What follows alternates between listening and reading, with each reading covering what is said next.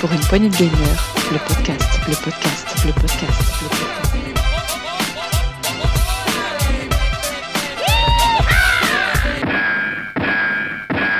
Salut à tous, c'est Dukes et bienvenue dans cette nouvelle saison. C'est la saison 4 et on va commencer par un premier test, un test sur Ratchet Clank Rift Apart. Et pour cela, j'ai avec moi mon Marc. Salut Marc, ça va?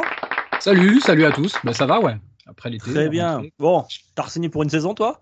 Ouais, ouais, c'est faire partie. ouais. Super, on est ravis de t'avoir. Bon Marc, on va, avant de se lancer comme tu dis dans le test, on va faire des tests. Alors pour la saison 4, on a décidé, on va essayer, c'est pas gagné, de faire des tests un peu plus courts que d'habitude. Aller euh, droit au but, comme on dit, comme diraient certains, certains Marseillais. On va quand même s'écouter rapidement une petite bande-annonce juste avant de se lancer dans le test. Ratchet et Clank Quelle merveilleuse surprise Qu'est-ce que vous voulez, Nefarius Je vous emmène dans une dimension où c'est toujours moi qui gagne.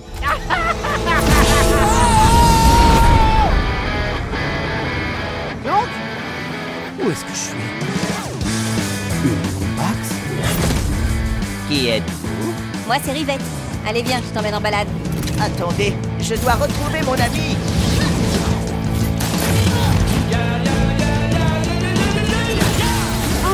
Nefarius, vous êtes de retour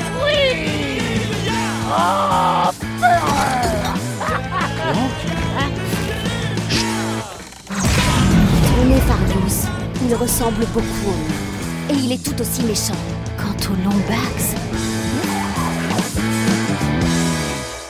Voilà pour euh, euh, l'ambiance de ce Ratchet Clank Rift Apart.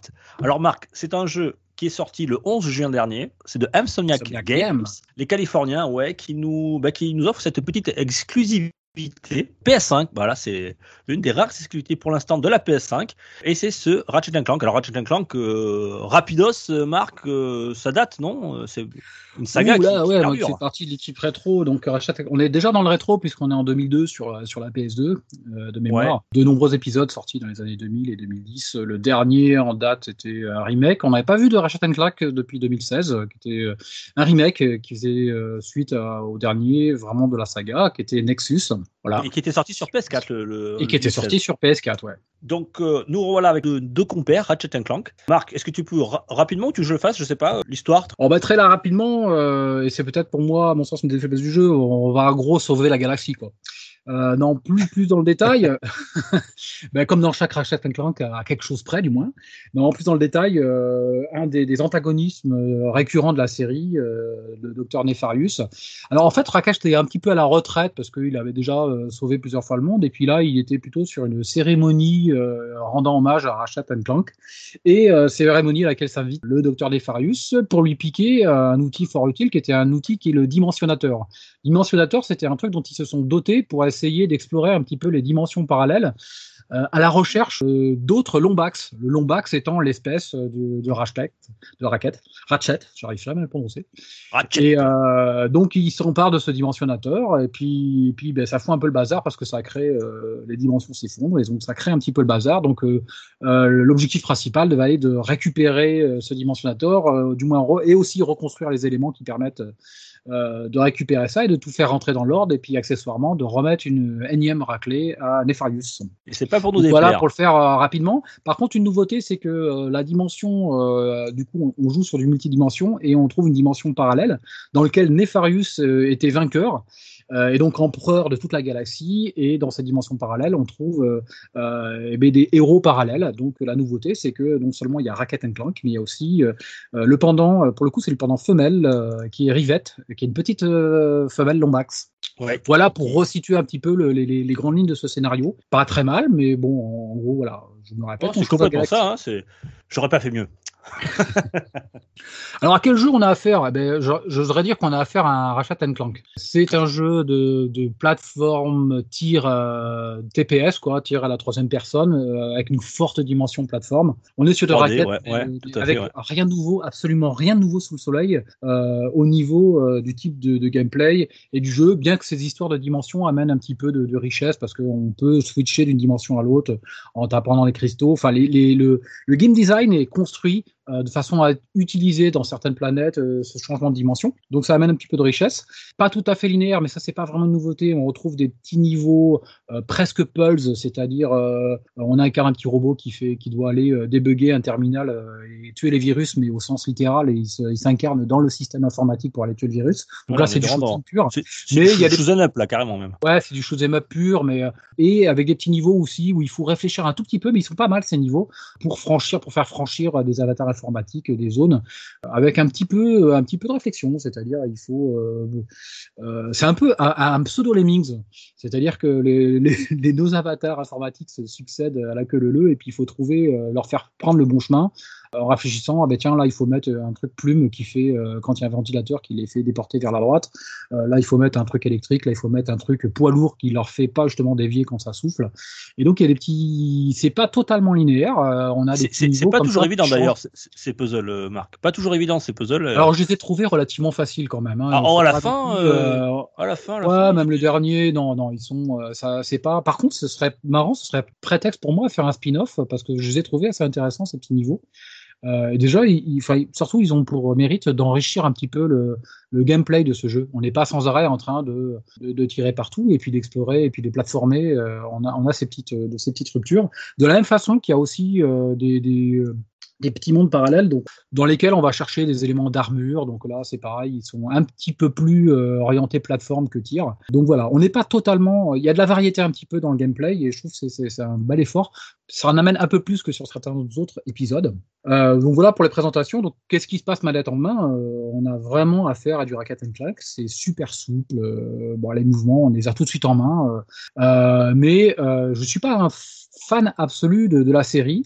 Mais euh, en prenant ce pad, euh, ben, en fait, là, j'ai pas pu lâcher le pad malgré des, des petits défauts qu'on va, qu'on va souligner. Ouais, alors c'est- Euh, c'est vrai, je, je vais, je vais rebondir avec toi, Marc, là-dessus. Moi, c'est pareil, j'ai un petit peu le même historique que, que toi sur, sur, sur cette saga-là. Euh, J'en ai fait euh, deux, je crois, euh, dont, le, dont le dernier, qui était sorti en 2016. Donc, je suis pas vraiment un grand fan. Euh, c'est pas mon genre de jeu, mais effectivement, moi, je, me- bon, alors, je l'avais acheté en bundle avec la, la console, euh, la, la PS5, donc, euh, donc je, je me le suis lancé. Et effectivement, comme tu dis, bah, une fois qu'on se lance là-dedans, même si c'est pas tout à fait mon, mon type de jeu, hein, platformer action, eh bien, eh bien, on lâche pas le truc. On lâche pas le truc parce que c'est hyper rythmé, c'est hyper prenant. Et, et alors, je sais pas si ça t'a fait cette sensation-là, toi, Marc, mais moi, j'avais vraiment l'impression d'être dans un, dans un, dans un, dans un un film Pixar. animé, de- dans, Ouais, dans dans un un Pixar, voilà, ouais, dans un Pixar ou, ou autre. Et, et, et c'était vraiment incroyable. Alors, bien qu'il soit noté bon sur le scénario, et moi, pour moi, c'est pas par le scénario qu'on est pris dans ce jeu-là. hein. Euh, je, je commence par une note négative en disant que le gameplay, il est euh, vraiment archi-vu, il n'y a rien de nouveau, euh, que le scénario non plus, on sauve la galaxie, mais n'empêche qu'il y a une espèce de magnétisme qui fait qu'une fois qu'on a le pad en main, bah, ça prend tout de suite. Euh, ça prend tout de suite parce que c'est immédiat, c'est super jouable, c'est super plaisant. On rebondit, on a l'impression d'y avoir toujours joué à ce jeu, et ça, c'est la force de, certains. c'est vraiment bien rodé à ce niveau-là, et c'est la force de certains grands jeux, et on y retrouve une réelle souplesse. Voilà pour mon ressenti par rapport à, ça. Et pour aller un petit peu, pour exposer un petit peu plus dans le détail, euh, évidemment, il y a des éléments, euh, il y a une multitude d'armes différentes, mais ça, c'est ce qui fait la marque du jeu. Euh, des armes qui sont toutes plus délirantes les unes que les autres. Ouais. Euh, ouais, c'est assez, c'est assez marrant. Il y a une grande variété. Par contre, euh, sur les armes, il y a une grande variété dans l'armement, mais je trouve pas que ça n'amène de pas de dimension tactique. Euh, on rentre dans des arènes où peut, dans certains cas, y avoir pas mal d'ennemis ou de vagues d'ennemis qui succèdent, et c'est pas l'arme qu'on a en main qui va euh, amener une petite réflexion sur la façon d'aborder le combat. Quoi. On est vraiment en train juste de shooter, et l'arme, elle est là pour décorer quant à ses effets. Euh, Pourtant, elles sont radicalement différentes, mais à part euh, celles où on jette des bombes ou, des champignons qui vont tirer à notre place, mais sinon, pour les armes qui sont euh, issues de tirs directs, euh, bon, c'est de la roquette ou c'est du petit tir de laser, mais on est juste en train de bourriner, de shooter. Euh, sans réelle dimension tactique. Ça, c'est un aspect négatif euh, que j'ai dans le ressenti. Mais encore une fois, on, quand même, on, les combats s'enchaînent et on voit pas le temps passer et on lâche pas ce, on lâche pas Ouais, c'est- plaisant. C'est même. Alors, les missions, on tombe vite à, à court de missions, ce qui nous oblige à changer d'arme. Euh, Et moi, je trouve quand même qu'on aborde différemment les ennemis ou leurs patterns en fonction de, de l'arme que l'on a. Alors, c'est vrai que tu as des armes un peu bombes, tu as des armes aussi autonomes, tu as des armes de précision, tu as des armes plus massives, mais euh, puis les armes, on peut les, on peut les upgrader, comme on dit, hein, en fonction on peut les faire, euh, les faire augmenter le- leur puissance et, ou- et, et c'est assez sympathique. Voilà. Il y en a, oh, il y en a bien presque une vingtaine, non? Je sais pas combien il y en a. Ah ouais, il y a deux. Une quinzaine, ouais, bien une qui quinzaine. sont, euh, je crois qu'il y en a 8 par de cercle, donc ça fait 16, je crois. Ouais. Euh, ouais, ouais, il y a bien 16 armes. Euh, armes qu'on peut euh, faire évoluer, upgrader, mais sans que ces upgrades, alors avec de la monnaie, puis surtout des petits cristaux qu'on trouve euh, Mm. de rarétarium et, euh, et- et qui permettent de quand. Alors ça combine à la fois l'augmentation du niveau de l'arme, c'est-à-dire qu'on ne débloque pas toute la possibilité, même si on était blindé en, en cristaux, on ne peut pas faire évoluer son arme. Il faut aussi que l'arme euh, évolue en niveau, c'est-à-dire plus on utilise une arme, plus on a po- possibilité de la- de l'améliorer. Oui, c'est vrai. Euh, c'est censé amener une richesse de, un petit peu dans, dans le jeu. Euh, je trouve ça plutôt anecdotique parce qu'on ne sent pas la réelle évolution de la puissance de l'arme. Du moins en mode normal, à moins de le faire en New Game Plus, mais en mode normal, les ennemis sont, je trouve quand même assez simple le jeu. Euh, Il y a des éléments d'armure qu'on va récupérer dans des petits endroits où on fait du platformer, dans d'autres dimensions euh, qui qu'on voit. euh, Il y a une porte bleue, on casse la porte. Des éléments l'équivalent d'armure. de, de mission annexe, quoi. Ouais, de, de pseudo petits niveaux annexes euh, dans lesquels on récupère des, éléments d'armure qui sont pour ma part, je les trouve totalement anecdotiques parce que là on ne sent pas non plus réellement l'effet. Non, là, par contre, là-dessus, je, suis d'accord avec toi. Un peu moins sur, le- sur les armes, on n'est pas tout à fait d'accord, mais c'est vrai que sur les armures, euh, ça change pas grand-chose. Argent qui nous sert à servir à. C'est plus de la des boulons qu'on- qu'on- ouais, c'est plus de la collectionnite et des petits boulons que- qu'on récupère quand on tue des ennemis ou casse des caisses qui nous servent de monnaie dans une unique boutique qu'on retrouve un peu sur toutes les petites planètes. Pour acheter les armes, Euh, voilà. pour acheter des armes. Et, et voilà, mais c'est pareil, on est rarement limité, je trouve, en, en crédit, quoi, à moins d'acheter toutes les armes dès qu'on arrive sur une planète. Mais euh, on est rarement limité et le jeu est assez facile et, et se, et se poursuit assez facilement. Alors ce jeu, donc ce, ce gameplay qu'on vient de décrire, euh, qu'on dirait euh, rien de nouveau sous le soleil, ni en scénario, ni en gameplay, il s'inscrit dans, une, dans des éléments de réalisation, euh, mais alors qui sont, alors là on va, c'est c'est de notoriété, c'est c'est unanime, mais alors de toute beauté. C'est vraiment moi, ça a été, ça a été le, bah, ça a été le passage à la nouvelle génération. Euh, je suis La blasé, claque. je pensais Elle même est pas là, le la vivre. première claque. Je ne pensais pas le vivre. Alors attention, je suis pas pro PS5. hein. Moi, j'ai toujours euh, préféré, euh, dans la mesure du possible, avoir tous les systèmes euh, différents qui sortaient. Donc euh, là, je suis pas en train de faire. je suis pas un, un, un, Sonic fanboy du tout. Mais enfin, ma petite claque de nouvelle génération, je ne pensais pas la vivre sur cette génération de console, alors que là, ben, on l'a, je l'ai vécu. La réalisation, elle est, mais, mais, enfin vraiment, tout est chatoyant.